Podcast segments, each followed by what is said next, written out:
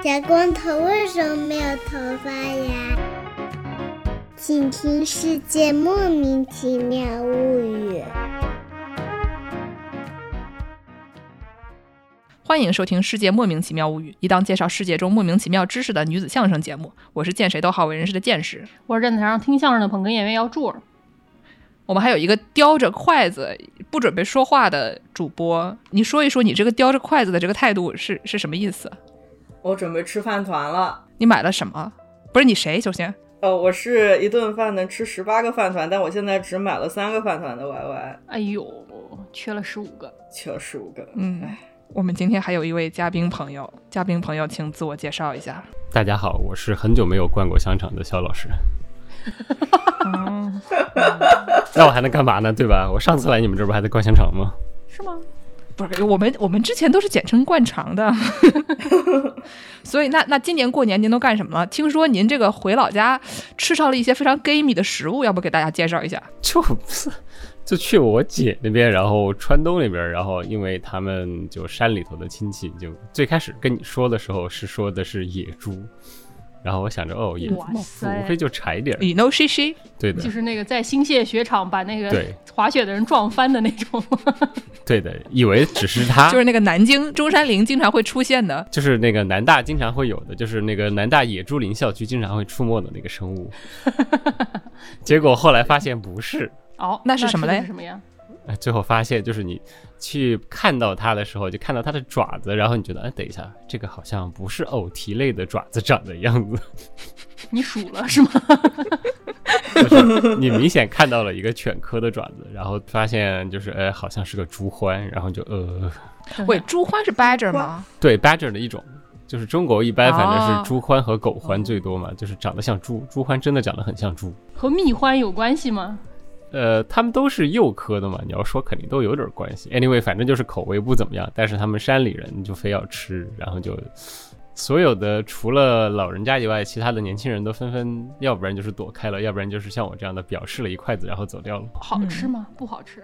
不好吃，肯定不好吃。什么味儿啊？就一股子膻味儿呗。就英国人的话，非常的 gamy。哦，不愧是站在食物链顶端的男人啊！这个猪獾竟然和蜜獾是亲戚。大家众所周知，蜜獾这个东西，Honey Badger doesn't give a shit，对吧？就是、就人称什么平头哥来着？对对对，就什么可以吃眼镜蛇，吃了一半被毒晕了，自己躺一会儿，然后醒过来接着吃。就是中医部人称 Honey Badger doesn't give a shit，就很厉害啊。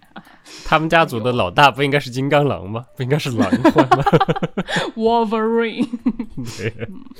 哦，说到这个，最近我在看克拉克森农场啊，今天可能等会儿还会提到这个克拉克森农场最新一季的出现的这个宿敌，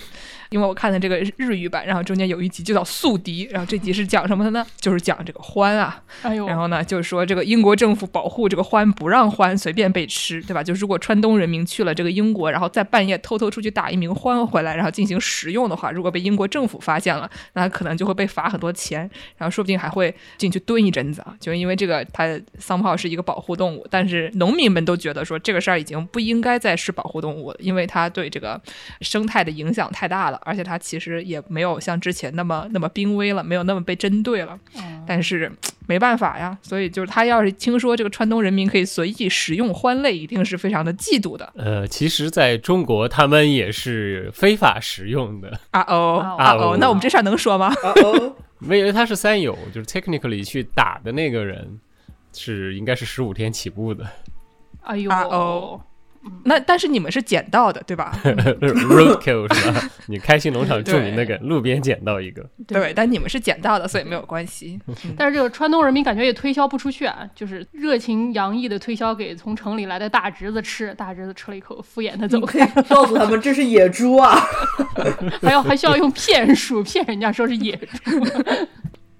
那我们今天这期节目呢，这个主要是跟肖师傅之前一段时间做的一个研究相关啊，但是说是相关又没有那么相关，你 这不就强行相关了吗？我刚刚问他你论文写的怎么样了，他说跟这也没什么关系，你问我这个干什么啊？然后开始连连推脱，所以就是千万不要问任何有博士学位的人他论文写的怎么样了，没有博士学位的人最好也不要问他啊。我也是。才才拖了一篇 paper 的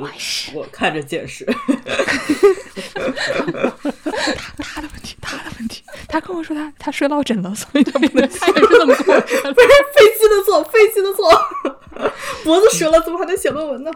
对，那这期节目呢，主要是跟这个旅游有关啊。肖师傅的论文呢，主要是跟这个工业旅游有关。那我先抛砖引玉一下，给大家介绍一下我最近的一些旅游项目。众所周知，这个剑士最近也出去 Grand Tour 了一下，对啊，去了一些乱七八糟的地方。嗯，然后呢，我今天就搜索了一下，我去的这些东西都有什么讲究没有？哦，其中有一个跟这个肖师傅比较相关的，就是我们俩都是 也不能叫大学同学，但是我们俩有同一个母校。嗯最近呢，我就去了这个啊母校进行了一下圣地巡礼，自己给自己圣地行礼是吗？哎，自己给自己圣地这曾经。是我小健健上过学的地方，真像话。这个时候呢，就出现了一些问题啊。我们有一个有几个朋友，大家都在这里住过，然后有一个群，然后我就一直在群里发出悲报，就是我们之前最喜欢喝奶茶那家店倒闭了，哎呦，我们之前最喜欢喝咖啡那家店倒闭了啊。哎呀，我们之前经常就是街口会经过的那个服装店变成露露柠檬了，我的天哪！什么爱吃的这个那个的东西就都没了，非常的可怕，就真的就是那一条街上倒的不剩什么了，都倒闭了，都倒闭了，这种这种心情啊，让人觉得不是很好。哎，然后呢，这个哦，这个肖师傅知道，这个十年前吧，十几年前，他作为这个科幻旅游的先驱啊，就在这个 Providence 本地进行过一些这个科幻大生 Lovecraft 的巡礼。要不你先给大家介绍一下，你当年都是狂掉散值巡礼，哎怎么怎么参与这样活动的？然后我再给你给你介绍一下，就是现在它的近况啊。我们刚刚去的那个时候，就是你去了罗岛，然后你会发现这个本地似乎就出过一个名人，然后你会发现原来是艾守义老师，然后就是在罗岛到处可以看到本地人民会非常亲切的把称之为 Song of Providence，就 普罗维登斯之子。你先给大家介绍。一下爱手艺师傅是谁来？我觉得很多可能有很多朋友不知道他跟章鱼之间的关系。哦，好的，就就是 Lovecraft 嘛，就是这个呃 H.P. Lovecraft，就是著名的克苏鲁神话系列的创作者，嗯就是所以江湖人称爱手艺嘛，Lovecraft。Lovecraft，喜爱手艺。对，爱手艺大师。然后就是你在之前你读过他的书，你其实看他的小说的时候，你就会意识到，这大哥其实就是放在中国的话，他就是一个本地文史工作爱好者，就是每个地方政协和史志办都有很多这种大爷，专门研究本地历史。唯其不同的就是这个大爷研究出来的本地历史都是怪力乱神内挂的，然后就是写了各种各样的 Providence 的这个闹鬼怪的故事。然后你会发现，就是我和剑师的这个母校，然后其实 Brown 经常在里头出现，就是他小说人物会经常去布朗借各种化学仪器或者什么借个喷火器去烧他们家的怪物之类的。所以在 Providence，然后你能看到有很多这种非常。他们会就贴个地标，就是这位大哥出生在这个地方。比如说，我们我跟剑师有一位共同的朋友，呃，周老师。然后周老师当时住的那个房子，我其实也住过啊，啊，对，你也住过，对，就是剑师也住过那个房子，就是艾守义老师出生的地方。哎呦，但是现在就是因为他已经给这房子推了，然后重新建了一套那个就是商业住宅，所以他只能说我们是住在那个位置，不能像说我住过这个列宁故居一样，就正儿八经就是列宁住的那栋楼啊，那个稍微还是有些区别的。对，只是这个地皮被开过光，这个楼本人没有被开过光。所以你们怎么知道那是他出生的地方？有牌儿还是门口戳了个牌儿，门口有一个纪念牌，啊但是他去世那个房子还在，但是他去世那个房子也不在原来的位置了。就反正这就是一个全聚德分家的故事，就是有有人的还是有店的才是正宗的故事。他的去世那个房子是现在布朗的那个艺术馆的那个位置，当年为了盖这个嗯就要把拆那个房子，但是后来有人抗议嘛，就是这种本地文物你需要保留。最后的解决方案就是一个非常美国式的解决方案，就把因为反正美国人盖的不都木头房子嘛，他们就把那个嗯房子整体搬迁了，搬了两条街。也也很对嘛。挪挪开，挪开，对，整体拖走，大概就是这样。你就会发现哦，反正你从生到死的路线都在这附近的，在其实很多都可以在学校里头转。他写了很多设定，基本上就是布朗跟半山腰的这个罗岛设计学院的那几条街的事儿。然后就本地就有一个东西叫做 Providence Ghost Tour，就是这么一个 带着大家，然后晚上去看各种闹鬼房子的旅行。然后基本上这些好多地方都在艾守义老师的作品里头出现过，所以我们当时那个时候。就是万圣节的时候，一群无聊的老博士，然后并不想去参加各种，嗯小朋友们的万圣活动，然后最后就是一群老博士在家什么肖师傅没有化妆成小护士吗？怎么回事？肖师傅，你不要以为我没有见过你那些照片，好吧？你被画成的这个样子、这个样子和这个样子的那些照片，你以为我那就第一年好吧，后来就懒得参加了哎好吧。呦，大型揭老底现场，第一年主要是因为有个 A B C 室友，好吧。Anyway，反正就那个时候就是应该是一个人十二块吧，然后就跟着他围着那边转两个小时，听各种各样的鬼故事，然后就看着各种各样的奇怪的楼。比如说你会知道你的学校的很多奇怪的故事，就我们学校那个主楼，呃，名字我都忘了，就反正二百五十周年校庆，就是学校到处挂着二百五的时候做成蛋糕的那个楼，其实当年是个野战医院，就什么美国独立战争的时候是个野战医院，然后那个楼的地窖里头，当时就是医院截肢的那些截下来的人的零件儿，就全部扔到那下面，不错，厉害。大概就是我去斯坦也是你们那儿那儿出的吧？捡回去缝起来。对，我最近呢，在这个去美国进行了一番郊游，然后呢，在费城遇到了一位朋友。这位朋友的丈夫呢，是一个 Lovecraft 迷。然后这位这位丈夫现在在宾大教书的这位朋友说啊，他跟他老婆当年刚谈恋爱的时候，就说去这个罗德岛玩儿，去 Providence，然后就兴冲冲的啊跑过去说我要找一些当年这个爱手艺师傅在 Providence 的一些遗迹啊，看他当年都留下了什么东西。这就是真正的圣地巡礼啊！哎，真正的圣地巡礼。但是呢，当年的这些标识啊，做的还没有那么清晰，就是这些小牌牌什么的，都是渐渐的竖起来的。以前就不是每个店儿都有的。然后呢，这位朋友就开开心心的一个大周六早上的啊，到了 Providence，然后就开始随便拦了一个路人，一个正在跑步的一位大爷，于是就就问大爷说：“大爷，您知道这个爱手艺师傅的坟在哪儿吗？”嗯，大爷疑惑的看着他，说：“哎，你自己家亲戚的坟，你还能回去问你妈他在哪边？” 就是他以为这个爱手艺师傅啊，不是一个就是本地名人，根本没听说过。他以为说是这位朋友的亲戚的坟，然后说你自己家亲戚的坟，你就问问你妈在哪里，就你不要问我，我住在这儿，我也不是你家亲戚，我也不知道。然后叭叭叭叭说了半天。然后这位朋友心灰意冷啊，觉得说：“天哪，这个本地人民对 Lovecraft 的的爱已经消失了，爱情原来是可以会消失的吗？消失了。问错地方了，你知道吧？嗯，然后他就继续找，嗯跑去了那个 Brown Bookstore，就是这个学校的主要的这个书店，嗯，问了一圈，没有什么收获。这个时候突然出现一名大哥说：“哎，哎，你还是在找 Lovecraft 的书啊？来来来来，我跟你说，然后拉到地下室是，卖碟的一个，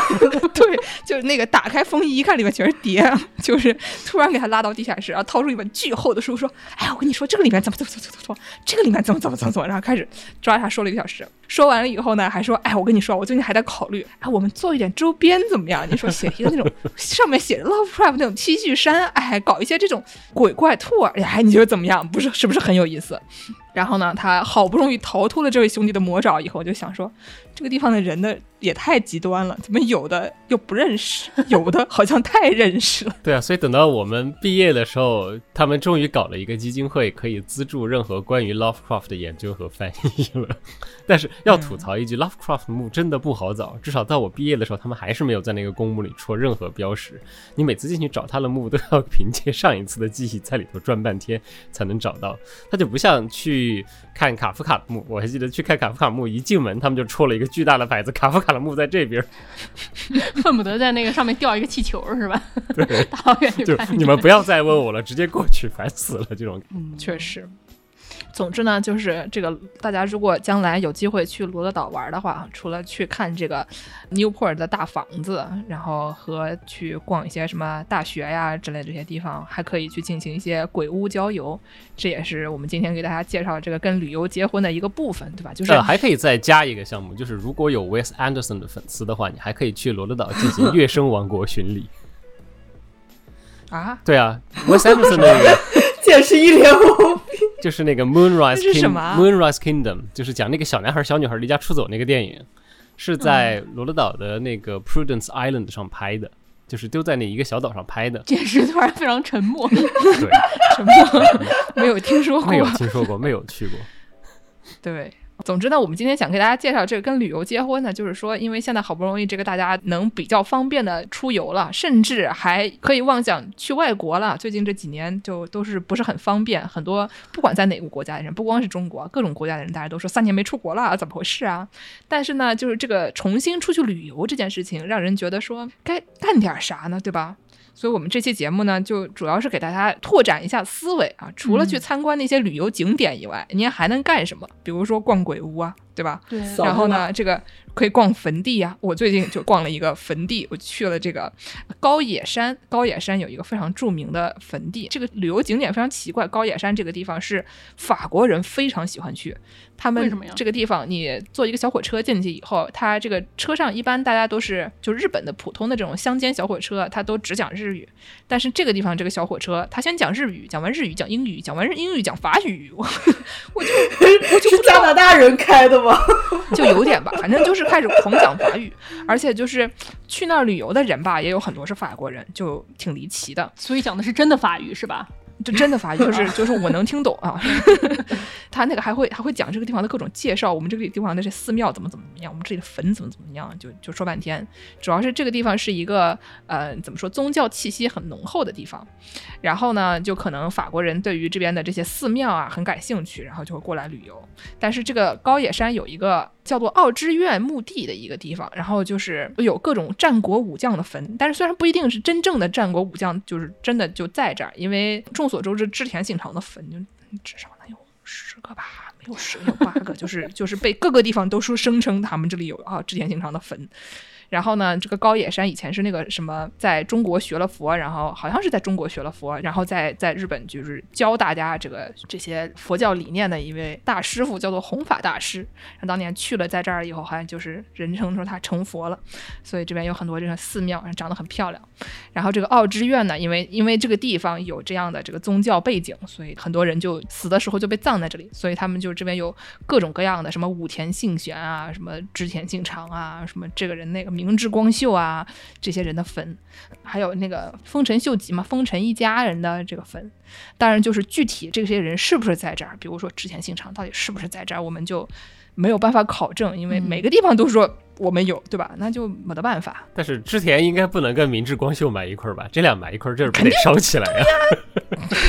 别问了，问就是问就是我也不知道。所以呢，就是这个地方，如果大家对这些战国武将有兴趣的话，也可以去这里。进行一些这个啊坟地巡礼，是不是很有意思？哎，除了这个坟地巡礼，我之前还听说过，说这个洛杉矶有一些非常奇怪的这种这种旅行团，也是跟这种黑暗挂有点关系的。有一个什么谋杀旅行，你们听说过吗？什么东西？就是 Charles Manson，就是查尔斯曼森，是一个上世纪一个特别著名的那种连环杀手，而且他有一点像邪教一样，他集结了一对对对很多那种就是本地的青少年，然后并且干了一票特别大的案子，杀的其中有一个人是一个好莱坞的女演员什么。的，然后在洛杉矶有一个这个旅途叫做 Dearly Departed Tours，就是 就是 亲爱的死人，对，亲爱的死人这么一个一个旅途，就是他可以带着你兜圈儿，告诉你以前这个曼森家族他们在哪儿聚集啊，他们是怎么样从哪条道儿上的哪儿去的这个女演员家，从哪哪个房子的打了哪个窗户进去把人家给杀了就。好像这个东西，据说从二零零五年开业到现在还在运营着。这不就是就是那个他杀的是波兰斯基的老婆，就是对对塔伦蒂诺那个电影《好莱坞往事》就是照这个事情改编的，无非他就结尾又扭了一下，让他们没有杀成。对，就是他，就是他。然后这个事情，你可以去好莱坞山上，你实地看一看他们当时是怎么样办到的。就有很多这种奇怪旅行团啊，你可以报名参加。那这个还有那个最著名的伦敦啊，你去伦敦的 East End，它就伦敦有很多 walking tour，它有各种各样历史的 walking tour，但是人最多的就已经多到有点离谱的是，就是那个 Jack the Ripper tour。就是这个开膛手杰克，他会带着你，就是把这个所谓的五个犯案地点全都走一圈儿这样的，然后各种关键地点，一般都是从 Tower Hill 那个地铁站出来，开始顺着各个什么发现尸体的地方，警察局，然后什么东区聚集区，然后就这个 Whitechapel 整个转一圈。呃，但是我当时去的时候，就是不夸张，这整个地方的对这个 Jack the Ripper Tour。晚上，星期五晚上可能得有三四十队，你这一路上能看到很多跟你一样的，因为他们这种领队的大哥都是这种所谓的 reparologist，就是这你可以把它理解为开膛手杰克宅。然后他们的 哎呦，太不像中国的导游一样，他要拿个小球，对吧？他们英国人他们都是举一把雨伞的，你可以看到很多大哥举着雨伞，后面跟着一串人。嗯如果你要喜欢看这种类型的东西，什么杀人现场啊，其实还是挺多的。毕竟在这个英文的这个播客界啊，这个 true crime 就是探访这种真实杀人案的这种类型，是一个非常非常受欢迎的系列啊，就是李淼谈奇案，中国也有不少啊。对吧？嗯嗯，如果要说这些奇怪的这种 walking tour，就是带着你在这个街区里边溜达，然后参观一些毫无必要的旅游景点这件事情呢，我最近在纽约去了一个叫做廉租房博物馆。嗯这个廉租房博物馆呢，也是啊我和肖师傅共同的好友周老师推荐的。然后，因为他是一名社会学家，然后说这个廉租房博物馆啊，它最开始是一些社会学家创建的。不，我觉得你把它翻译的有点太美好了，就 tenement 不能叫廉租房，它在纽约的那个地方，它又不是个政府公益，那个真的就是个贫民窟 tour。差不多吧，反正就是有、哦有人会把它翻译成，因为它是对你从字面上来意义上来讲，它的确是一个租出去很便宜的房子，嗯那就是廉价租的房子叫廉租房，那也没错。但是就是现在因为这个廉租房这个词，一般都是政府的一些项目，所以就是意义的确有些不一样。然后呢，这个刚才我没有说完啊，这个社会学家众所周知，社会学家擅长什么呢？没有钱嘛，他们就只能就是 靠想象，呃给大家就是搞一个博物馆。所以这个博物馆就是你说它有房子吗？也有吧，但是跟正常的一般的那种有钱人的博物馆相比，它基本上就是没有什么室内的部分，主要就是就是室内的部分非常有限，而且都是那种后来模仿原来的那些公寓重新建的，它基本上就是一个公寓楼。然后给大家展示什么呢？他先带你上这个街区外边溜达溜达，然后说这个以前这个大家都在哪里买菜啊？以前大家都在哪里做饭啊？然后说这个廉租房或者说这个贫民窟以前它是一个什么样子的，对吧？就是这个房子里面首先它没有上下水。说是当年建这个房的人不知道怎么想，他老婆住在里边，他自己挺有钱的，哎，他就是不给弄上下水，但是把这些钱都花在那些就是浪费资源那种就是雕梁画柱的那个外表上了啊。但是结果他老婆每天就得扛着那个特别重的水上下跑三层，跑了几十年，就是男的嘛都这样，没有针对肖老师的意思。建筑师吧，这离他他他好像是搞装修的还是什么的，差不多差不多，别问了。离了工程师的建筑师吧，他们这个廉租房里边呢，然后还没有没有厕所，厕所你也在外边上。但是当年嘛，这个没有上下水，我觉得略微有一点儿差点意思。但是你说这个厕所要到外面上，好像当年还是挺常见的。对，然后还说就是每个房子里面大家都能睡多少人，比如说一个那种就是现在看起来可能大约三十平左右的一个那种一室一厅，跟现在你在能在上海租到的房子还是挺相似的。你进门先有一个小门厅，然后进去是一个卧室，然后就是就是就结束了，就是连在一起的一个长条儿的房间。然后问你说这里面能住多少人，他就给你介绍说啊，这里面可能有一个主妇、主妇的丈夫、主妇和丈夫的可能五个孩子，然后外加上他们还有一个房客，因为为了跟他们分摊一下租金，还有一个房客。然后就问大家说：“你们猜他们都睡在哪儿？”这个房子里面呢，就是中间的那个客厅的位置，它有一个厨房，然后呢有一个小小的床，最里面的卧室呢有一个稍微大一点的床。最外面还有一个，就是那种一般刚进门的时候那一个小门厅，然后这个地方呢有个桌子，有一个沙发，然后还有几把椅子，就问大家说，他们家的三个儿子、两个女儿，夫妻俩，以及这个新来这兄弟，他们都睡哪儿？那答案是这个新来这兄弟睡在一个椅子上，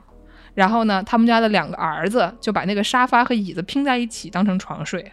两个女儿睡在一个小小的床上，然后最里面那个大床呢是给夫妻俩睡的，是不是很刺激？我觉得还是蛮刺激的。所以说，这个博物馆它是在一个就是以前真实的当这种廉租房的这个建筑里面，它把它保留下来了，是吗？对对对，但是它里面的这些内部装修啊什么，都是根据以前的人的这种口述重新翻新了的，所以就是说它尽量保持跟原来一样的状态，但是就是里面的东西都不是都不是真的，都不是当年留下来的，毕竟穷人嘛，能有一点历史不错了，是吧？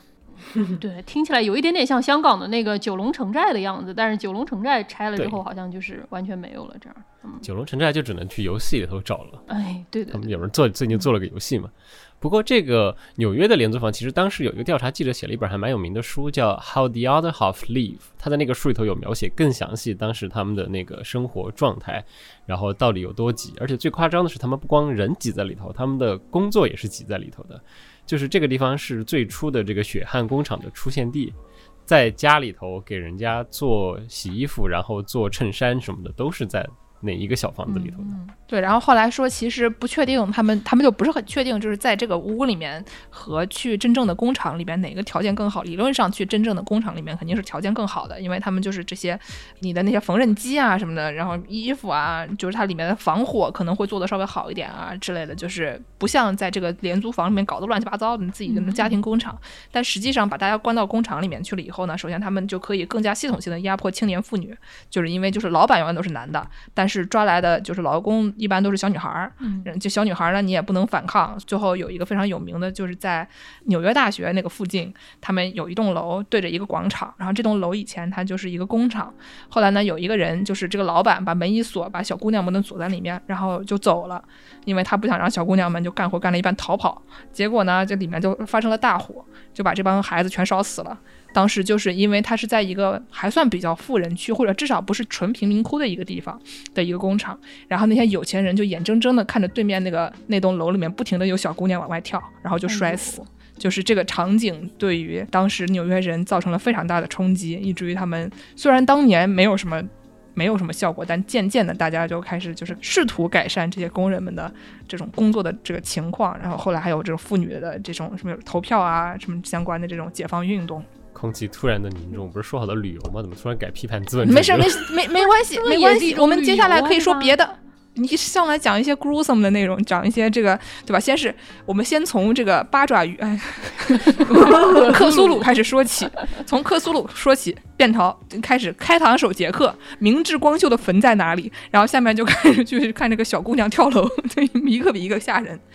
那我们给大家讲一些轻松的。我最近这个在日本还去了一些旅游项目。这个旅游项目之前我们说这些都是普通老百姓，大家就是为了自己的一些兴趣爱好啊发明的一些这旅游这种东西呢，我们经常管它叫做那个 niche tourism，就它不是这种大众的旅游项目，它是一些根据你自己的兴趣爱好放在一些那种很小众的地方的啊这些奇怪的。这些旅游内容，比如说刚才，如果克苏鲁那可能会被归作为这个 dark tourism，对吧？对对对然后呢，它里面还有什么，我也搞不清楚啊，就是 pop culture，就是流行文化，就是刚才我们说什么大丽花呀、开膛手杰克呀，可能不是可以这不也属于归为这个 dark tourism 吗？我还讲的不都是吗？Dark Tours 吗？哎，对对，然后还有是农家乐，对吧？农家乐呢，哎对对它叫对对 agritourism，就像克拉克森农场里面有一个小商店嘛，然后你如果像那里面那些那老农一样啊，专门从隔壁镇子啊哇哒哇哒开到这个地方，然后去他的这个商店里面购买一些 Lisa 的商品，那你可能就这就算是一种农家乐 agritourism。然后呢，就是我刚刚研究了一下，发现这个二零一二年啊，日本他们开发了一些，就是政府开发了一些官方的这个旅游项目。哦，然后还给他们起了一些奇怪的名字，就是我最近去了一些什么金泽，然后高山，还有什么白川乡这些地方。然后呢，我就跟我的朋友茄子说了，我最近去了这些地方。茄子说：“哦，升龙道。”我说：“什么是什么是升龙道？”升龙道，哦，白川乡那个附近那边有的这么一个，然后我后来发现，就是二零一二年啊，就是日本政府开发了一些这个新的旅游线路，就比如说这个中部，包括东海、北陆、信州这个地区啊，他们这些的观光推进协会就说，我们这个可以开发一条这个长得这个 S 型的这个路线啊，这个可以 经过一些就是怎么说，我们这个中部地区的一些比较好的旅游的场所。那它既然是 S 型的，不如我们就给它起一个起一个很酷炫的名字吧，我们就叫它叫哆啦宫 cos。然后呢，它就叫做升龙道啊，飞升的升啊，升起来的一条龙，所以听起来啊很厉害，实际上呢，只是一些很中二的人起的一些很中二的名字。在我们中国叫螺丝湾啊，十八馆 升龙，我们这个就是跟吃的怎么都有点关系。对，然后它这些东西呢，它会有什么起的这些名字，它就是一个一个叫什么什么道的，比如说濑户内海的叫做 Setochi 海之道，嗯然后呢，还有什么这个。刚才说的这个升龙道，然后还有这个北海道，然后特别搞笑的 就是北海道是什么？北北海道它是怎么写的？它写的是亚洲之瑰宝啊，悠久自然美，通往悠久的自然美的道。然后呢，这边写的这个西卡西北点儿海点儿道，什么呀？就是北，它叫北海道，它就叫北点儿海点儿道，就是听起来非常的特别牛逼啊，特别的不一样。而且它每一个就不同的道里面，比如说它有一个四国遍路，以前的古时候的人，他们就会有这种就是遍路，就是比如说你徒步走过一块地方，呃，像什么以前的那些诗人啊，他们可能就会就是徒步把这个路都走一遍，有点像是一种信仰，呃，怎么说？反正就遍路，感觉经常是一些那种佛教徒会干的一个事儿。怎么说呢？毕竟日本这个走一下没有那么也远也也行吧。也 别的国家也有的，好吧？但是就是四国遍路呢，它就会它会有三个不同的 course，比如说这个铁道 course，还有这个大自然 course。还有刚才升龙道，你别看它有哆啦 A 梦 course，它有别的，还有这个大自然啊，Greater Nature course，还有什么土了吧浮世绘五 PUA course。对，就就别问，而且是如果爱看日剧的啊，跟青年老师一样有这方面的兴趣爱好的朋友呢，就会发现日本人特别喜欢在各种东西的名字里面加那个波浪线儿啊，就是我们俗称 Asian wave，就只有亚洲人才用那波浪线儿。比如说，它这个叫什么四国地区，四国那边是也是一个岛嘛，所以它这个标题叫做 spiritual，就是那种心灵的岛屿，然后波浪线儿，四国遍路 波浪线儿。就这些名字起的时候，真的让人觉得就还好吗？而且它每一个这个路线啊，它都有非常具体的安排。比如说，他画一个图，说我们从哪里到哪里啊？比如说这个东京圈大回廊，这个关东地区周游 route，还有什么在那个北边北海道那边那个离岛溜达一圈儿，然后他画一个图，我们具体去哪些离岛。然后他还有专门针对的对象市场，它这这个对象市场非常细分，就比如说呃中华地区，它会给就中国的分成就是台湾的、香港的和大陆的这是什。么旅游局的一个什么 pitch deck 吧？这是一个什么那对对对对对，然后你还可以演示文档一个项目文档，怎么就让大家都能看得到？这个东西感觉现在是摇身一变变成了政府工作人员，开始给我们做起了 presentation，怎么回事儿？而且就主要是它里面这些对象市场就特别好笑，就是你一看就知道为什么了。我刚刚说了嘛，他把这个中国市场分成这个香港、台湾和中国大陆的，嗯，这为什么？一开始你不知道为什么，然后后来你就懂了。比如说北海道，它最重点市场台湾，剩下的重点是啥香港和泰国，对，就这个大陆人对吧？就是还谁还没去过个下雪的地方？中西部人去北海道，神经病！我自己上我自己家门口是吗？对对，你跟人说我长春人，我们就要不去北海道旅游一下吧？就是前段时间我非常错误的 pitch 了我一个长春朋友说。虽然他住在上海，我说，哎，这个来日本玩吧，我我有点想去北海道，你要不要一起来？长春朋友就断然拒绝了我，说我想看雪，我回老家不好吗？就是长春朋友，你只能邀请人家去冲绳吧？这个听起来，对对对对对对对，所以说人家日本旅游局把你这个人群分成了不同地方嘛，对吧？台湾、香港的朋友们生活在这个比较暖和的地方，才能卖得出去这个北海道。对，而且对他们来说，去北海道，你如果你住在台湾，你去北海道应该比去长春近吧？咱就 是说，是是是，所以说这个这个重点市场啊，对象市场呢非常有意思，然后它有这各种的概念啊，有什么观光资源啊，具体路线怎么走啊，有这么一套非常明确的那个 pitch deck。然后你。看了以后就会发现，那些传说中的那种日本文化的概念啊，听起来非常厉害的升龙道啊，结果到最后还不是日本旅游局当场发明的。哎，就是关于这个道该叫什么名字，命名小组的命名会议。不，如果是日本的话，还得写一个门口不来贴个什么对策本部这种玩意儿。对对对，那拿那个就毛笔不 知道。开了多久的会才搞出来的啊？那我们已经给大家介绍了一些这种乱七八糟的旅游项目，要不我们就再回到这个 Jeremy Clarkson 的这个 Grand Tour，给大家介绍一下当年这个旅游到底是个什么东西。这个肖师傅有什么要说的吗？还是就你先开，你先开，我来，我来，我来补充。好的？你来抛砖引玉。哎，对我，我抛砖引玉，嗯就是大旅游啊，Grand Tour 这个东西呢，以前在十七世纪到十九世纪之间比较流行。以前的欧洲人呢，他们就很喜欢这种寻根之旅，就是老喜欢说 我们的文化啊，大家都是从这个古罗马啊，有有的时候还古希腊，主要是古罗马，说从从这儿来的。所以呢，我们这个有钱的这个欧洲上流社会的男子们，他们就是会在这个成年以后啊，在欧洲各地旅游，但是尤其是去这个意大利，因为他们觉得这个他们的文化都是从这块地方来的。然后呢，这个习俗从这个十七世纪中期就开始了，一直到这个十九世纪的时候，因为后来有这个什么铁路啊，就是工业革命啊这些东西都有了以后，就是不光是上流社会的人能能去这些地方，其他就平民百姓其实也就更容易出行了。就毕竟以前没有铁路的时候，哦，以前没有自行车的时候，听说候大家都都是跟自己村的人结婚的啊。以前哎后来有了自行车以后，你就可能可以跟隔壁村的人结婚了，所以还是挺不一样的。所以说以前呢，就古代的时候，能出去跟别的国家人通婚的，都是一些这个 国家领导人，对吧？就是说只有什么法国国王和那个什么德国的什么国王的女儿，什么就是公主啊，可能才能结个婚。你不然的话，你都得自己村儿跟自己村儿的人结婚。但你以为他们到外国找的就不是表妹了吗？他找的还是表妹，所以说表妹 也是表白。对，所以说呢，就是以前这个东西呢，有点像是一种像成人礼一样的东西，都是比较有富有这个有钱人家的小孩一种这种教育仪式吧，让你出去就是体验一下生活。有的时候呢，还会就是比如说去听一听音乐会啊，对吧？观看一些艺术作品啊，然后就是接触一些这个文艺复兴时期的这种文化遗产，或者就是古代的这个文化遗产。以前人对吧？他们也不能就是上这个维基百科搜索一下著名的画长什么样，或者说就是在这个 YouTube 上面听一听某个古典音乐。以前人都得正儿八经妥着去了，你才能听到这些东西。嗯，所以说给了大家很多这种受教育的机会。然后呢，就是最开始是欧洲人这样，后来等到这个十八世纪下半叶、十九世纪的时候呢，这个美国人啊，这个北美人，他们也开始干这种事儿了，就觉得说啊，我们要去欧洲，我们要去欧洲，欧洲牛逼。说是美国人，其实还是同一拨人啊。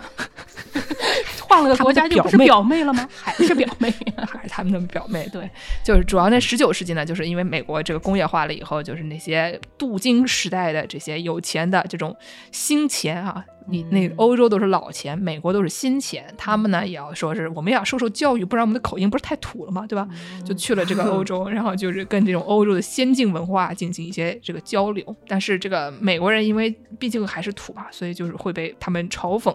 比如说 啊，非常擅长吐槽的马克吐温啊，他就写过一个叫做《Innocents Abroad》，就讲说这种有点像艾米丽在巴黎一样，哎呦写一些这种美国傻子去欧洲的这种故事。众所周知，马克吐温在一八六九年就开始嘲笑艾米丽在巴黎了。哎呀，结果到二二零二几年了，这现在还在拍这种东西，咱就是说呀，还有人看啊，而且这东西到底是谁在看啊？救救命！而且主要是艾米丽在巴黎，她甚至都不是她她她甚至都没有讽刺的那种，她就是就是这纯真的把他们就是要讽刺的内容就展现在你面前。不是你们听起来你们俩都看过好吗？我就搂了一一个这个 trailer，我就表示什么东西在见我也只看了 trailer。我看了大概一集吧，就觉得厉害，是个东西。有点儿了，而且据说，因为它第一集可能还没有后来的那么离谱，就是艾米丽在巴黎的，就是口碑上来讲，它就是一个逐渐离谱的这么一个趋势。所以说，如果听众朋友们有谁真的看过这个连续剧啊，看了几季，并且对它有深切的认识的话，欢迎大家给我们来电来函。就诉说一下您的苦衷，你为什么要看到这一季啊？就是我特别爱听那个 The Office 办公室，他们有一个女演员出来做了一个播客节目，就每一集每一集讲他们那个拍这个电视的时候的一些故事。然后他们最近给所有他们那个播客节目上面所有 staff 颁了一个奖，然后就给他们那个播客节目的这个 producer 制作人颁的奖就是最恨艾米丽在巴黎奖。然后那个那个人领奖的什么领奖获奖感言就是。She's just not a good person，就是她真的她不是个是个好好人人，特别逗。嗯，确实。 然后呢，刚才我们讲的说这个欧洲大旅行啊，就其中有一个我非常熟悉的朋友，他也去参加了这个欧洲大旅行。哦，也是我们因为他也很有钱，为什么他很有钱呢？因为他啊有编制。这位有编制的朋友呢，就是歌德啊。哎，歌德呢，这个比较相比之下还较为年轻的时候就获得了他们这个编制啊，这个已经是一个政府工作人员了。然后呢，他以前在这个魏玛公国的枢密院做议员，然后还跟这个有一个有钱人家的老婆啊 有一些啊藕断丝连的关系。而且当时呢，他比较年轻的时候已经写了这个《少年维特的烦恼》，反正就是年少有为吧，挺有名的了。当时呢，在他三十七岁的时候，就请了个假，说：“哎，我出去玩玩了，你们不要管我了，我出去准备去意大利郊游一下。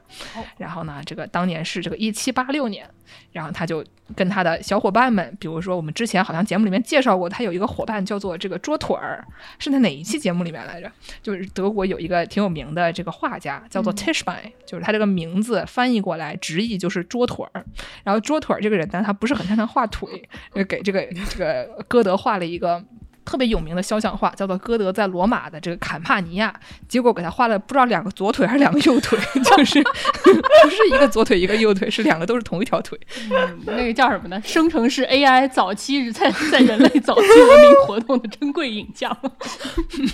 对对对对。总之呢，他就是跟这位朋友，他们曾经一起在这个罗马住在一起，然后呢，还和一些什么呃其他的这种画家呀，什么就是各种各样的，也是德国的朋友，好多他们就一起在这个，比如说在威尼斯啊、佛罗伦萨、罗马啊这些地方都一起玩儿。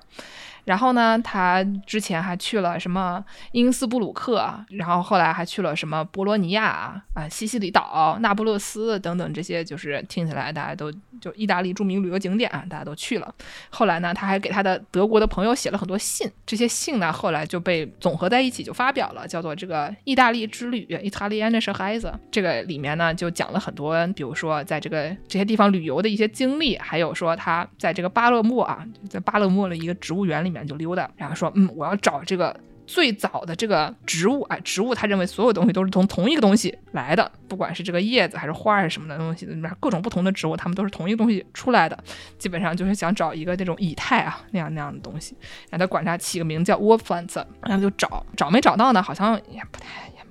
没怎么找到。别别问了，都是脑补的。他当时对，而且呢，他这些知识呢，因为都是他们这些朋友嘛，因为他们其实对本地的不管是语言啊还是文化，其实都没有那么了解，所以他们就需要找一个当地的向导。比如说他在这个自然里面溜达的时候呢，他就要找一名这个对自然知识十分了解的一些向导。这所以他这些知识其实都是本地人教的，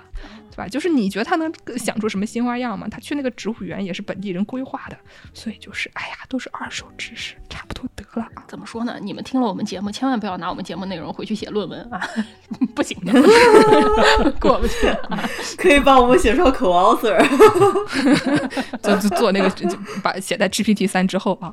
总之呢，就是不管怎么样啊，像像歌德这样的人，虽然他可能这些获得的这些知识不一定都是他自己当场发明出来的，但是呢，他还是对这种大郊游啊，对他的这些，比如说他他学识的广度、深度都有很大的帮助。比如说他对这个欧洲南部的地质学有了很多的了解，对这种植物学也有了很多了解，然后发明出了一套这种在后人看来不是很对的植物学理论啊，还有什么什么光的各种颜色啊，这种跟颜色相关的一些理论等等的这种物理学的东西。但是呢，总总体来讲啊，这些东西都是跟他这个去意大利旅游对他的影响还是很深的。所以说，当年的这些有钱人、有编制的人、文人啊，他们都很喜欢去这些地方旅游。嗯这个肖师傅有什么要补充的吗？跟 Grand Tour 相关的？呃，就是歌德同志其实基本上已经踩到 Grand Tour 的尾巴上了，因为差不多就是他在那个旅游完了之后，就爆发了一件让欧洲人民无法自由流动的东西——法国大革命。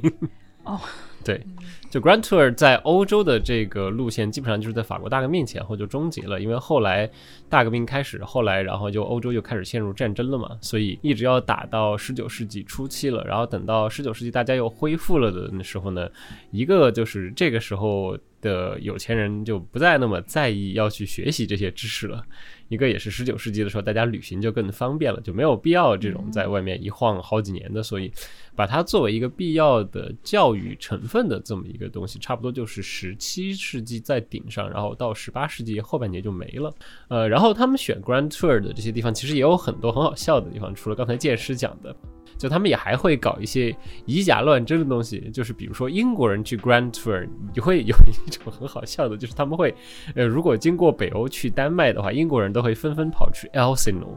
那是什么地方？丹麦的一个城市，它这个地方有一个城堡，现在还在，它现在也是个 UNESCO 遗址，叫那个 Cronbrook Castle。为什么英国人要去看 Cronbrook Castle 呢？因为传说这就是哈姆雷特的城堡，因为 哈姆雷特，哦莎士比亚写哈姆雷特说哈姆雷特他们家是 Elsinore 嘛，所以这个是 Elsinore 最大的城堡，然后英国人就默认这个就是哈姆雷特的城堡，然后只要他所以是真的吗？有吗？当然不是真的，都是真的。不是，你你你这个，我觉得完全可以安排到我们刚才那个鬼屋巡游中间，对吧？如果这个是哈姆雷特的城堡，那他爹肯定还在这儿溜达呢。那取决于这个著名的哈姆雷特故事，就是哈姆雷特到底是个天主教徒还是个新教徒，所以他 爹到底是进了炼狱还是下了地狱？所以没没关系，我们这个这个鬼屋巡游就变成这个天主教徒才能去，对吧？你只要你是天主教徒，你就能看见。哎，对，对，然后到了十九世纪以后，虽然大家不搞这种 Grand Tour，但是这个环球旅行啊什么的时候会变得更方便，就有各种各样的旅行指南。然后最著名的热爱旅收藏十九世纪旅行指南的人是谁呢？是德古拉。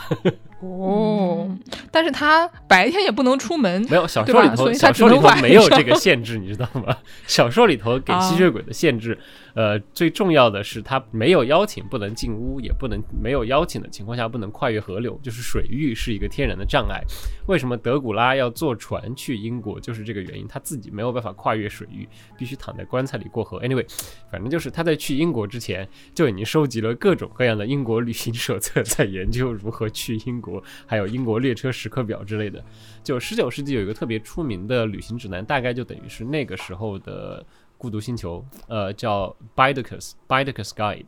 然后那个呃里头，你现在回去看，其实特别有意思，它会有非常详细的火车时刻表，因为那个时候也没有飞机嘛。你要不然坐火车，要不然坐船，所以他会非常贴心的给大家规划各种省时间的路线，就是在哪儿怎么转乘啊，这种就非常有。如果还有小时候要计算公交转乘路线的 听众朋友，应该能够找到一点那个感觉。所以说，那个以前的侦探小说里面，经常会有这种跟火车时刻表相关的一个怎么说，像是一个呃门类，嗯专门就是通过计算这个火车时刻表中间这种一些小小的误差来来杀人的这种东西，是不是因为他们就花了太多时间琢磨这玩意儿，以至于都背下来了？然后真的是背下来的，就是德古拉小说里头那个女主角 Mina，她的爱好之一就是背火车时刻表，她是一个把全欧洲火车时刻表背在脑子里火车宅。对，哦，真的是火车宅耶！呃，嗯，所以说就是现在人对于这种什么山手线呀，这种就是日本的各种火车线路的这种痴迷，感觉都是也不是没有道理。毕竟人都痴迷这么多年了，也不能一一下就放弃。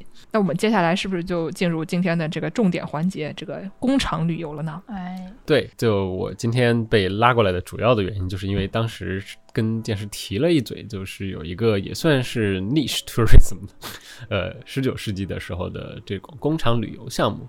但是可能要先澄清一下的，就是它不是一个像我们刚才讲的这种你需要本人过去的旅游项目，它更像一个呃别人替你旅游，你只需要阅读的这么一个流程。它是一个虚拟的，是一个 virtual tour。啊，就有点像是现在大家喜欢在这个啊 YouTube 啊对 YouTube 上面就是刷一刷 UP 别主，大家去看看就行了。很多人喜欢看那种就是街头溜达的视频，就别人就举一个手机或者举一个摄像器材，然后就开始一边溜达，然后还得等红灯什么的。对我喜欢看在林子里溜达看。那个的，其实对，就大概是这样的，就先给大家稍微搞一点背景吧。就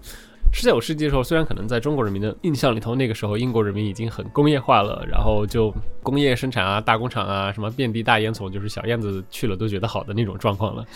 呃，但其实是对于当时的英国人来说，工业生产的这种现场体验也是有一个非常局限性的，就是如果你不是在工业区的人，你其实对于这种大工业生产是没有什么特别直观的概念的。就有一个笑话，就是对于生活在伦敦的人来说，在很长的时间来说，他们对于这个工业革命的体验就是坐火车，但是恰好就是这些没有现场体验的人，也就是说中产阶级，然后甚至再往上的人，他们是文化产业的主要消费者嘛，所以你可以看到当时的文化产业的人会去做这个事情，给大家提供一些这种工厂一手的报道。呃，英国的这个大家工业革命历史就就可以倒一下，反正就是十八世纪开始，然后它的地域局限分布，就比如说是这样的，北部像纽卡斯尔周围就是钢铁还有造船，然后特别重重工业，西南方的这个 Cornwall 康沃尔那边都是开矿的，就是什么金属矿、锡矿啊，在那边儿。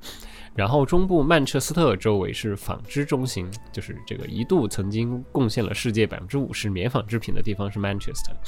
然后旁边还有伯明翰，就是金属加工。然后他们基本上就是这样的一个非常地域性的。然后对于其他地方的人来说，他是没有这个现场的感觉，他不知道就是工业生产的现场情况到底是怎么样的。而且这个工业革命一开始的时候，在英国也没有落下什么好名声。就是一个非常著名的故事，这个最喜欢痛骂工业化的英国著名诗人威廉布莱克同学，就 William Blake。呃，布莱克他写过一首诗，那个诗的开头一般他没有题目，所以一般都是用他的第一行当他的题目，叫 And did those feet in ancient times。这首诗大概就是在讲，就是英国古代有多么的好，到处都是绿地，但是你看我们现在。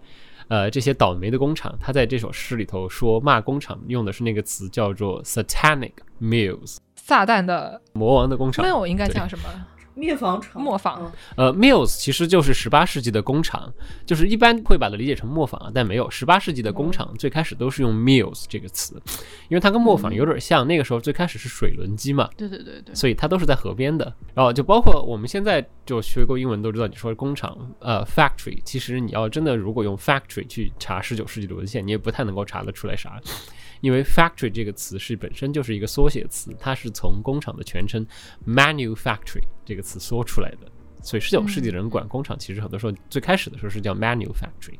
Anyway，反正就是整体的这个想象都不是一个特别好的地方。你想，都是这种魔王的工厂了，所以在十九世纪早期的时候呢，整个文化生产界对于工厂是没有没有什么好话的。你要等到慢慢的这个工厂的生产越来越铺开了，它也是一个逐渐铺开的过程，然后大家才会有兴趣想要去了解它们。所以大概到了一八三几年前后的时候，就出来了一批要为工厂辩护的人。有一个最著名的给工厂辩护的人叫这个安德鲁·乌尔，就 Andrew Wool，他写过一本叫做《这个工业生产哲学》，然后他在里头有一个很重要的一个比喻，这个比喻是整个十九世纪的人来讲工厂的时候都会要可能继承的，包括马克思本人都继承了这个讲法。突然之间，本节目闪耀出了一些 社会主义光环。社会主义的光芒，正道的光来了，就是把工厂比喻成一个巨大的这样的机器人，它是一个巨大的自动运行的机器。英文他们用的那个词叫 automaton，它的意思就是好像所有的原料是被铁路这样的现代运输系统拉过来，就好像原料从这边进去，然后不知道怎么样的产品就从那一头出来了，然后工厂里的机器和人他们会变成一个整体，变成一个自动运行的这么一个力量。当然，你现在听起来这个听着明显就是没把人当人嘛，中间出的人的任何问题通通抹掉了，就是用一种非常浪漫化的这样的一个视角来看这个工厂。但是这个视角就基本上慢慢的开始成为了一个很主流的这么一个视角，然后这个时候我们的重要人物出现了，就是把这个去看工厂这个事情变得更加浪漫化的同志狄更斯同志出现了嗯，我们肖师傅最喜欢的人物啊，啊，之一之一啊，也没有那么喜欢，嗯，得了吧，他们永远都在讲狄更斯。就是爱说，嗯，就狄大爷这个人，除了写小说以外，后来还办了很多杂志。但这位大哥就是反正算账估计不咋地，他的杂志基本上就办几年就挂，办几年就挂。然后他坚持时间最长的那个叫《Household Words》，大概就叫家常话啊，这么一个杂志。他就在这个杂志上呢，就开始大概是一八五零年的时候，他和他的助理编辑两个人去参观了一个造纸厂，然后就是从这儿开始，就发现哎。呃，大家对这种反应还挺好的，所以他就开始写这种工厂 tour，带大家去看这个工厂内部的这么一些构造。但是可能跟我们现在想的这种旅行指南其实有一个非常大的区别，就是这一类工厂旅行的文章，它不是说进去给你描述这个工厂长什么样，它的机器长什么样这种，而是他们都是以一个流程性的东西在写，它都是从原材料出发，就告诉你这个原材料，然后进入工厂，就是你的参观的动线不是人参观的动线，是这个材料在工厂里头运动的这个动线。嗯，懂了。所以这是一个 POV 是吧？就是你是你变成了一个材料，对对对然后你就在这个工厂里面以一个第一人称对，视角就是这个文本写着写着，就是最开始的时候还是我们去参观这个工厂，它大概在一个什么位置，这个楼外面长什么样，然后进去之后，慢慢慢慢的，这个人的视角就消失了，你就慢慢慢慢的融入了原材料视角，然后呃，在这篇他的这个造纸厂这个 paper mill 里头，就是写着写着，我没办法，这个因为没有翻译，我先给大家念一段英文，我大概翻译一下，就特别好笑。写着写着，你还是在看，然后写着写着，你会发现这个叙事的这个我就变成了这个传送带上的破布。Oh, what can I say of the wonderful machine which receives me at one end of a long room, gruel, and dismisses me at the other paper? Where is the subtle mind of this Leviathan lodged? It must be somewhere in a cylinder, a pipe, a wheel, or how can I even do with me in the miracles it does? How could it receive me on a sheet of wire gauze in my gruel form and slide me on？等等等等，你看，全都是这样的。不是不是，你不要对我们节目的这个听众抱有过高的期望，你赶紧现在就把这一段话 复制粘贴贴到 DeepL 里面去，给它翻译成中文，再朗读一遍，这我准备大概解释一下，就没事，我就不要搞啊翻译，了。好的好的，就是他的意思，就就是就是在说这个啊，我要怎么样描述这么一个神奇的机器呢？它就是从一头它把我收进去，然后就是一个房间的这一头，然后我收进去的时候呢，它就我就是一堆破布，结果等到我从那头出来的时候啊，我就变成纸了，这是多么的神奇啊！不是，就是这个这个完全剥夺了这个破布的任何 agency，就是他破他自己布没有一点 agency，agency 自主都在权都没有他对自己的身体你怎么知道破布没有 agency？对吧？就是破布说，我发生了什么？我怎么突然就变成了纸？破布说，你看看，不是，但是破布不是是说了吗？什么在我最脆弱、最容易撕裂的时候，他都把我拉了出来，这么温柔细腻，这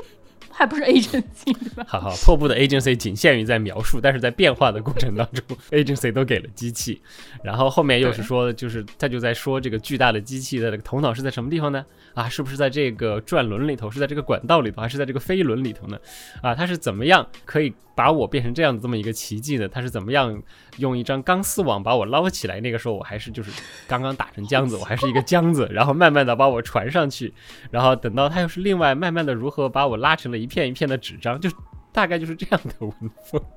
不是 不是在说之前，我以为最多就是一个比较那种枯燥的描述，对吧？你就说啊，这个纸，这个原材料怎么样被拉成什么样？我万万没想到它是第一人称视角，以破布的视角，还带有心情的。这个，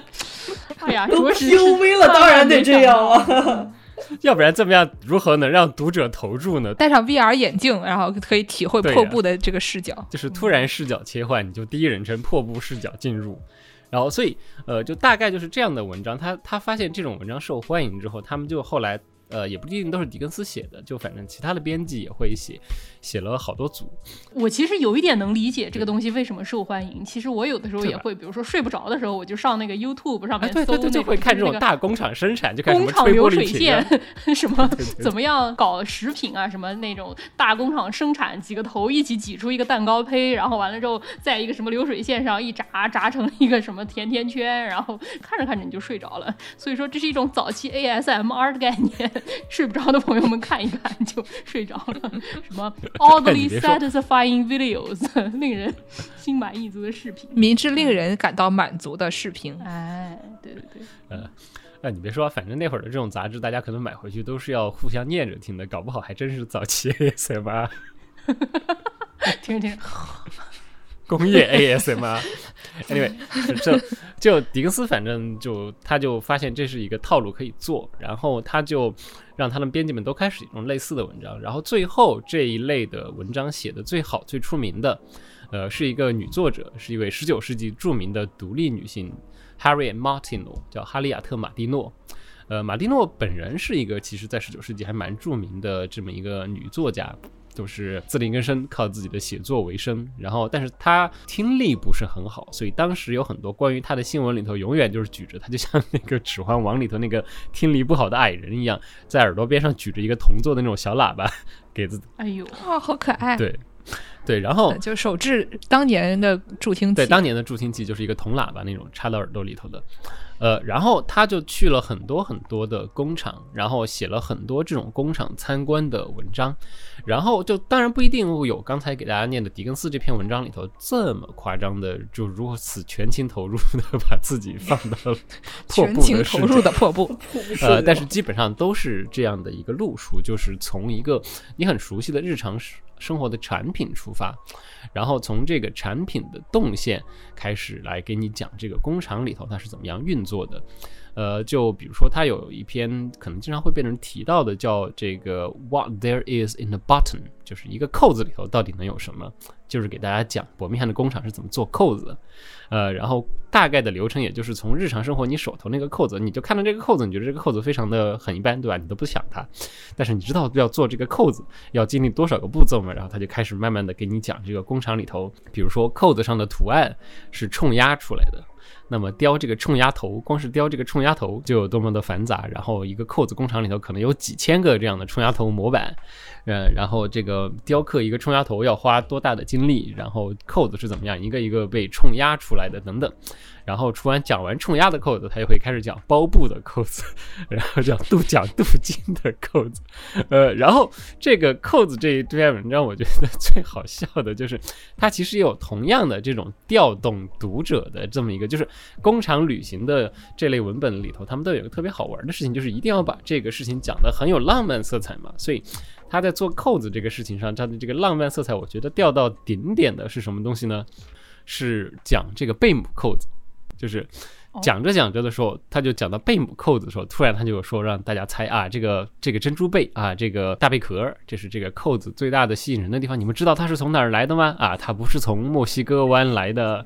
呃，这个有很多地方都是从这儿来的，但是这个质量不够好，它也不是马尼拉来的，虽然这些马尼拉的贝壳也不错。这个贝壳啊，它是新加坡来的，新加坡的质量最好。然后下面有整整大概可能是有三百多字的一个长度，都是在写什么呢？都是在写新加坡的这些采贝壳的人是如何屏住一口气潜入海底，历经千难万险采出来这么一个贝壳，然后这个贝壳又是如何乘风破浪，最终被运到了英国，运到了伯明翰的这个工厂上，一口最后打成了你手头的这个贝母扣子。所以就是新加坡海女的故事。新加坡海女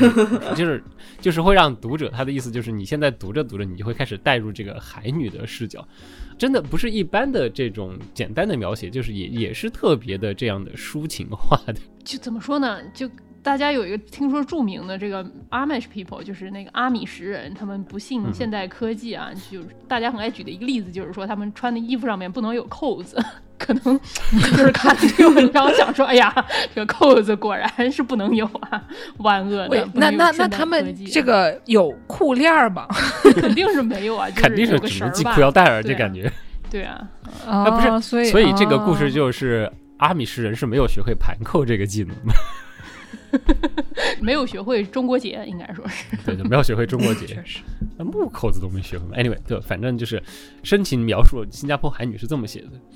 ：How gently were the paddled over those deep clear seas where the moon shines with a golden light and sends her rays far down into the green depths which the diver is about to intrude upon。说人话，也是露出了一言难尽的表情。就是在说他们是怎么样，就是这样 轻柔的这样划着小船划到了深深的海面上，在那个地方呢，月亮投射着金色的光辉，然后把它的月光照到了这个绿色海底的最深处，就是在那个最深的地方，这些潜水员就要跳下去要去那里踩背了，就整个这一段都是这样的风格，所以。跟我们想的这种就是特别现实主义的这种工业生产描写没有，就是当时的这类这种工厂旅游文本，它都其实是有一个非常明确的要把这个工业生产变成一个很崇高、很浪漫的这么一个东西。呃，然后它也像一个奇幻的机器一样，就包括这个马克思同志著名导师本人，其实也用一个比喻来比工厂，他把工厂比成什么呢？比成精灵王国。所以在他心目中，那就跟那个什么巧克力工厂呃就是那个《千与千寻》里面那个汤，就是里面那个小煤球滚来滚去，更像那个查理和巧克力工厂。想想查理跟巧克力工厂啊的那个感觉，就那个 Ron Dahl 写的这个书，其实也是在承着当时十九世纪当时一一脉相传的这种一种工业描写的路数。就反正马利洛写了很多这种，说去看扣子的，去看这个温室里的花，然后这个电镀，就是你能想出来的工业生产，他基本上都去看过。但是呢，他这个人就是一个非常立场上来说非常赞同自由竞争，然后不要政府干预的这么一个人。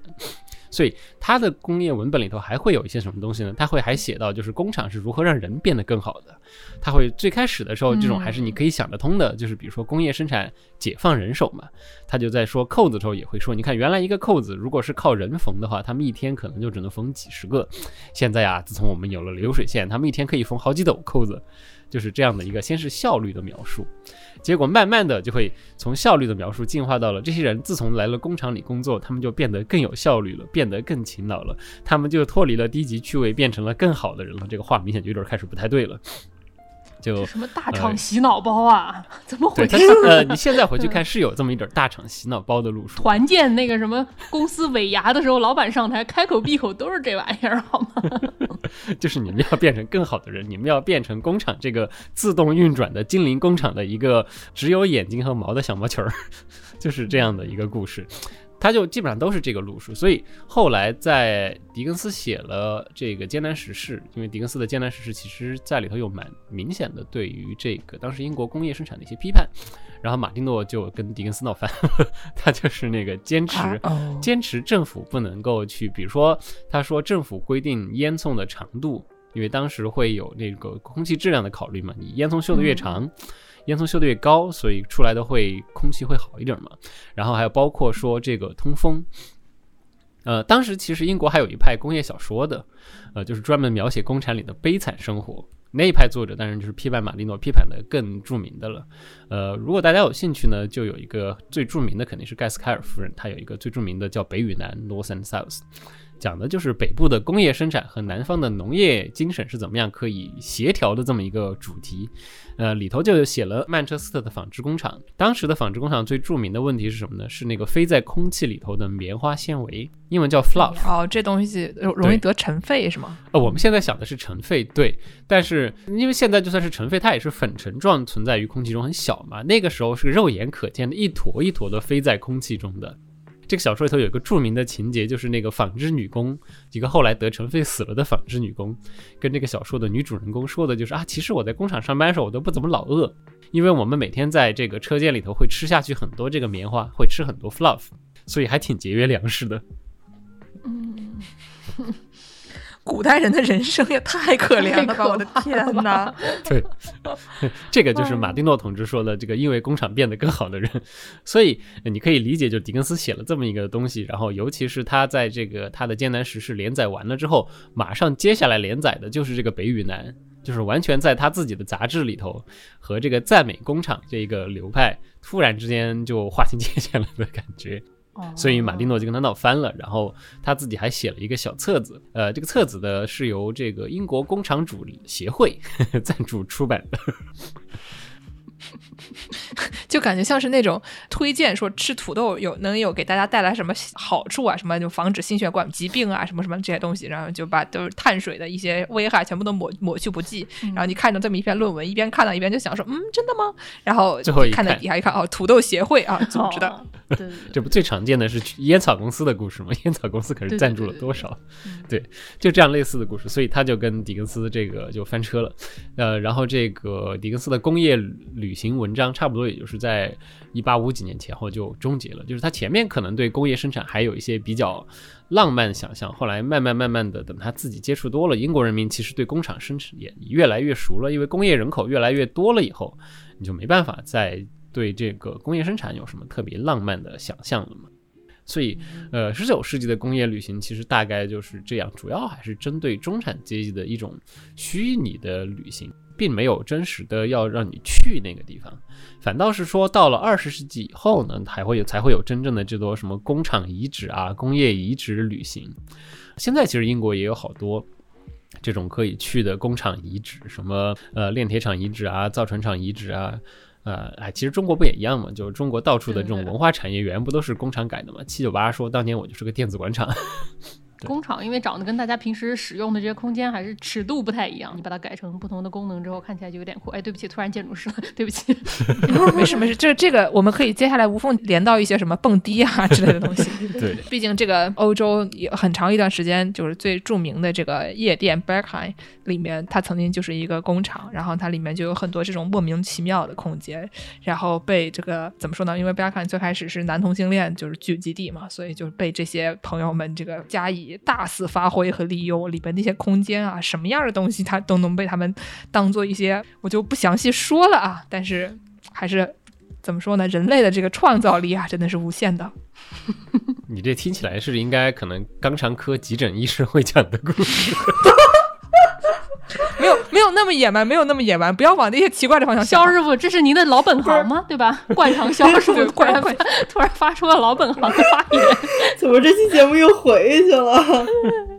那我们要不要顺便说一说这个，呃，上海有一个著名的什么一九一三老厂坊，毕竟它以前是杀猪场。一九一三还是一九三三，反正就是杨浦那边一。九一九可能是一九三三好，像很多地方都有这种工厂改的这种文化产业吧，嗯，对，是，但上海那个一九三三那个特别好好玩的，就是在于它是原来是一个等于是那种二十世纪的现代屠宰场，空间动线其实还挺神奇的。然后他就把这个空间动线完全保存下来了。就是我是不知道现在大家去的时候有没有意识到，我们作为现代的这个商场的顾客，可能其实走在是一九三三年被屠宰的猪行进的路线上。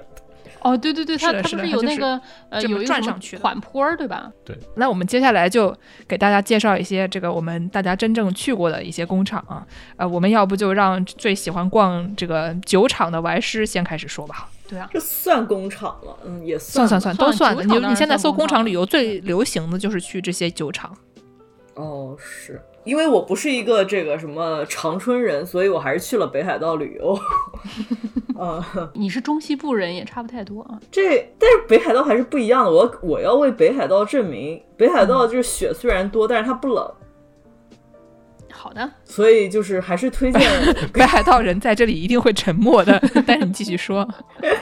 北海道真不冷，就是雪多，真正的寒冷你们都没有见过。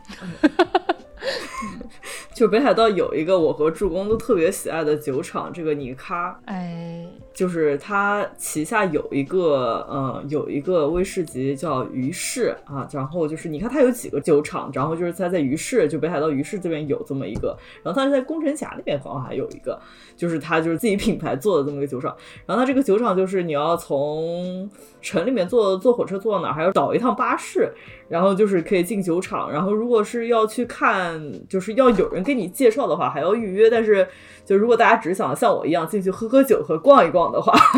那就也不需要预约。它就是基本上就是一圈带你逛下来啊，就是能看到各个桶，然后就这边是什么样的桶，那边是什么样的桶，然后再给你看一下各种什么蒸馏工艺啊，然后告，然后再跟你讲讲我们这边的创始人啊，就曾经的一个晨间剧叫什么来着？阿正吧，是吧？是讲的就是好像是有这这么一个，对对，阿震就是讲的是他这个呃，你看他这个创始人娶的老婆的故事，这有点就有点扭曲啊，就是有兴趣的朋友们大家可以看一下。但是呢，我去是干什么的？我去是喝酒的，就是你买这票进去，然后你凭那个票，然后他能给你上上这么三杯啊，就是三小杯，然后就给你尝一下他们各种风味。然后这里面呢，不光是上了三小杯之后呢，还有他的这个呃日本人擅长的这个本地限定，啊，就是有一些在酒厂才能买到的一些口味的一些威士忌啊，推荐大家也能出去玩了，可以趁着这个雪天啊，这个喝喝威士忌也也挺开心。很好，嗯，这个酒厂这种这种东西，大家一般其实都不是真的为了去看那个那个厂啊，厂有什么可看的，对吧？就虽然也有很多这个有兴趣的朋友，但是大部分人去主要就是哎图一个这个口腹之欲，就是去喝酒的，就是。别别说了，说说了就暴露了。这个肖师傅还有去过什么就工厂旅游，或者有什么想要去但还没有去的工厂吗？不是我在工厂里头长大的，我为什么要去工厂旅游？那你说一说你小时候在工厂长大的经历吧。我们从小都在工厂深度游，好吧？我们家就是一个四川这边的一个小国企，然后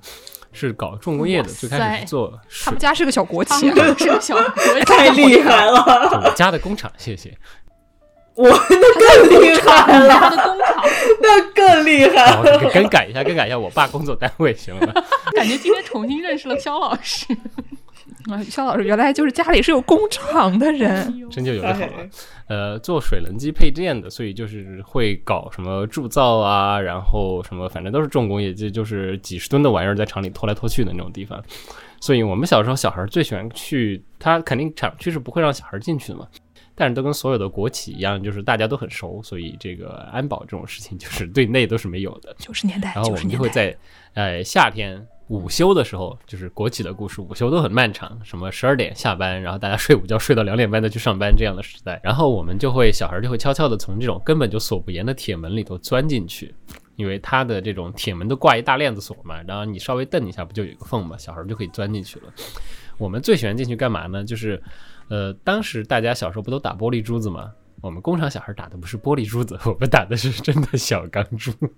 哦呦，哇哦清空，博清库，就是会去车间里头找这种不要的轴承、废掉的轴承，嗯然后把轴承里头的小滚珠拆出来，然后你就得到了很多这样的小钢珠。然后还去这种车间，去他们精工车间，就是做弓箭切削的那个地方，去找各种被他们切下来的这种废料，然后你就可以拿回去做自己奇怪的各种小东西。就是我不知道大家还见到过，就是之前有段时间各大旅游景点都会卖那种什么钢丝圈的小自行车啊这种东西。嗯，然后那种我们小时候就自己可以 拿工厂的废料做了。但是不光小孩儿，工厂的工人们其实就时时刻刻也会发生这种工厂是我家东西随便拿的故事，就是什么师傅们经常会随手拿车间的铁丝车个衣架回家。然后我就记得可能我小学的时候吧，有那么一段时间，有一位师傅设计出来一个特别好的铁丝晾衣架。那段时间就是全工厂的人都觉得这个好用，都让他帮着做。然后最后他们那个车间主任干脆大手一挥放他假，让他专门给大家做衣架子。真的社会主义感觉。就反正从小在工厂长大，大概也就是这样的嘛。然后还会去看，就是可能一种现在想起来非常危险的、非常危险、非常危险三个惊叹号的这种操作。小朋友会溜进去看他们浇筑铸件，就是我们这儿有一个铸哇工车间塞，，就是你想就是大干锅，然后这种熔融的钢铁，他们是在那边现浇的。那是挺危险的，万一对溅还是什么我们掉下去什么的，都会隔着，因为太热了，你自动也不会想看太近。我们一般都会站在公车间的门外，在那边看，就是你会看着就是像像那种纪录片里头的火山里头熔融的岩浆一样效果的钢铁水被倒出来。但是呃，最好玩的部分是在哪儿呢？是在这个铸件倒进，它不是倒到沙漠里头铸的吗？它已经嗯倒到沙漠里头去之后，它就会顺着里头有一个小轨道，呃，没有小火车，是那种小平车，用小平车推到外面来，它要让它冷。就嗯它虽然在冷却，这个铸件的外面沙膜的温度还是很高的。这时候工人师傅们就会给小朋友表演如何用长长的这种铁铁夹子夹一个红薯放到沙膜上去。等一下，听着哪里不太 对？工厂味儿烤红薯，对你吃过吗？能吃吗？当然吃过，烤的可那个 味道很好的。你想烤红薯这个东西嘛，就是温度要够嘛，它那个砂膜 稳定放热，那效果很好。肯定是够了。就是我们一般都会开玩笑说，那个王刚师傅就是那个非常著名的厨师，并且就是有很多自己的这些节目啊嗯的这个名王刚师傅，他每次就是把那火一开，就跟那个 NASA 的火箭要发 射一样。然后他每次说 家庭小灶你就怎么怎么样，他那个家庭小灶估计我们也觉得是像是一个兵工厂一样。不是所以说哎就是真正的工厂里面，你就可以达到王刚师傅所说的这种家庭小灶的程度。说起王刚师傅啊，首先就是他说的那个家庭小灶，在四川的确是有可能。你们四川都用火箭炒菜是吗？用来烤那个叫什么来？刚才说那狗欢还是 还猪欢？我有一个非常直观的感觉，四川的灶具的大火可能是上海灶具的大火的两倍。哇塞，就是我如果在四回家炒菜，一不小心拧到了最大火，会炒出火锅的效果，但是在上海完全不可能。不是，所以说你们那边的这个这个消防的要求是不是比较低啊？因为如果火能开那么大的话，感觉好像有点危险。就是大家好像都默认了，反正火得大，炒出来才好。怪不得好久不见，听说肖师傅回了一趟家，这头发都卷了呢，原来是两头的。我刚刚是问他是不是烫的，但是仔细一想，哦他也可以是自己烫的。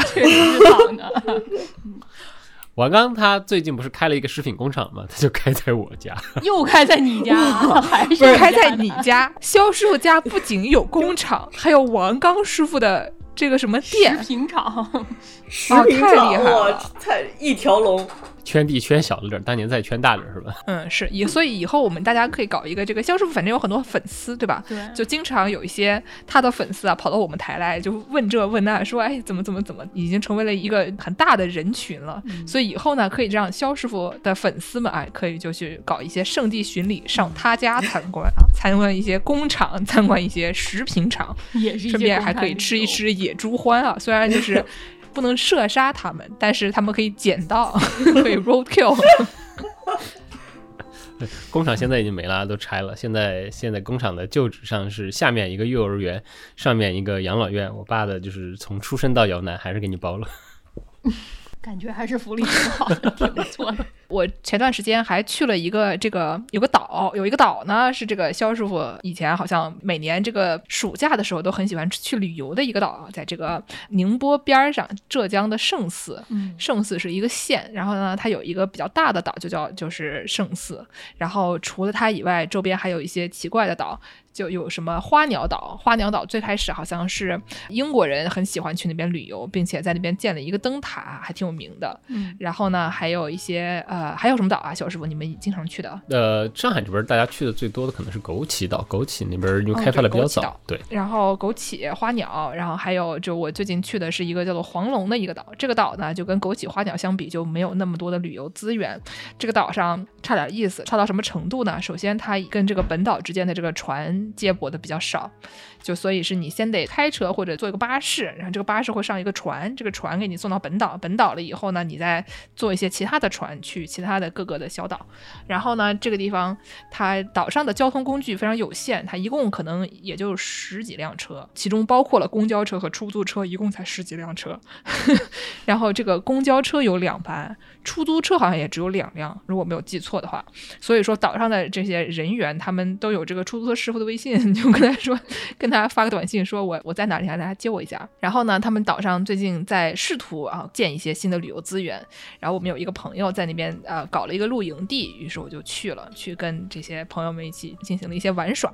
然后呢，就在这个岛上面就发现他们那边有个制冰厂，这个制冰厂呢，就是它只有这个船要出去的时候，它才会制冰，因为就是这都是捕鱼的船嘛，嗯捕鱼的船出去打鱼的时候呢，它就需要很多冰把这些鱼摆在上面，以保持它们的这个新鲜。嗯所以说，你看这个制冰厂什么时候开始制冰，就可以决定说这个什么时候他们这里会有有船要出航啊。然后我们去参观了这个制冰厂，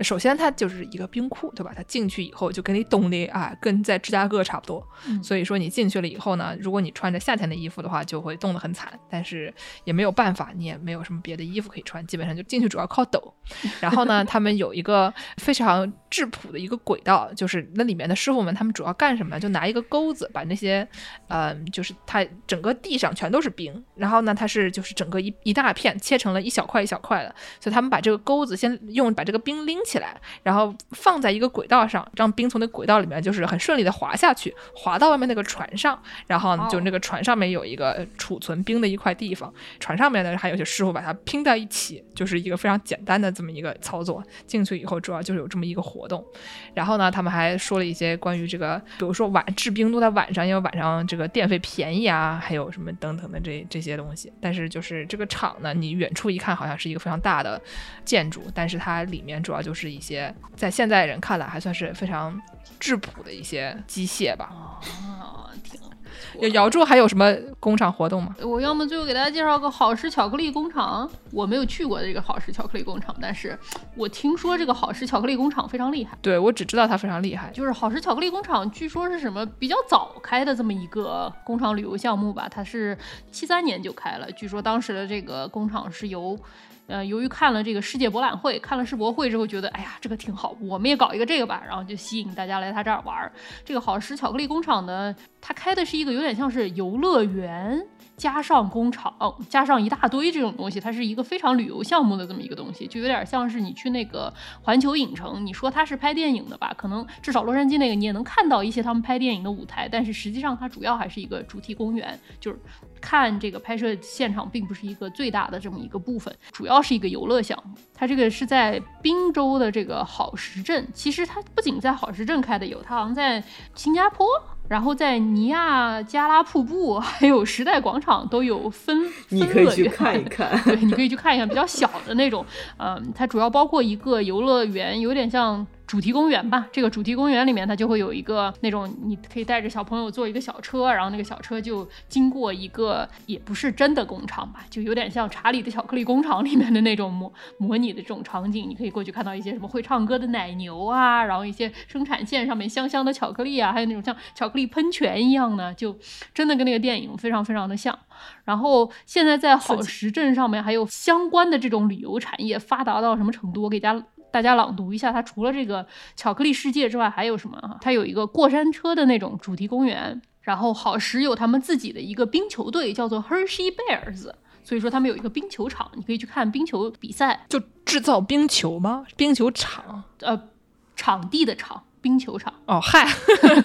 我以为是这工厂听多了，以为冰球也是要有一个厂专门做的场地的场。不是冰球确实是要厂做，但不是好时的业务。对 对对，不是在不是在在那儿做的，你在那儿看看他们打冰球啊。它还有一个这个演唱会场所，然后有一个博物馆，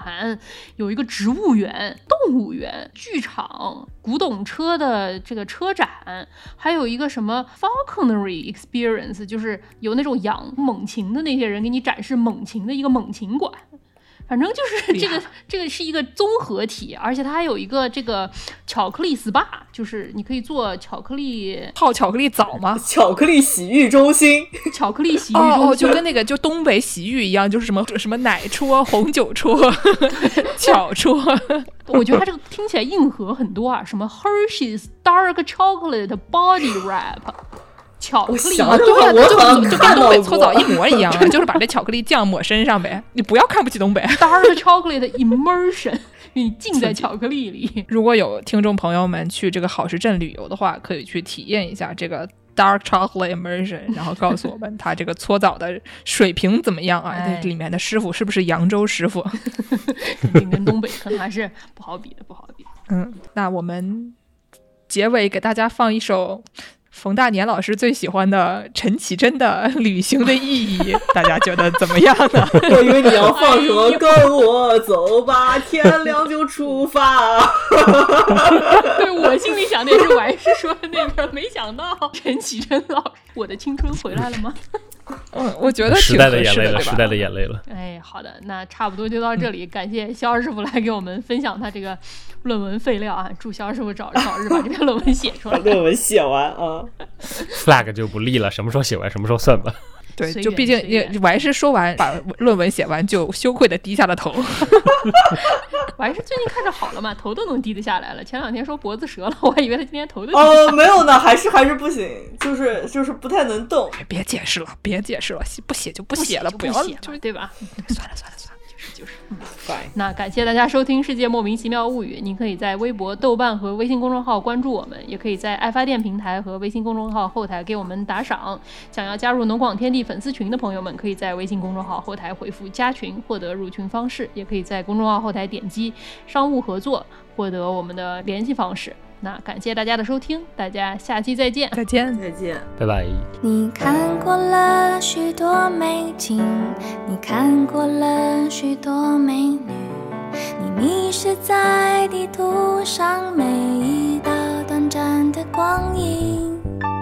你品尝了夜的巴黎，你踏过下雪的北京，你收集书本里每一句你最爱的。真理，却说不出你爱我的原因，却说不出你欣赏我哪一种表情，却说不出在什么场合曾让你动心，说不出。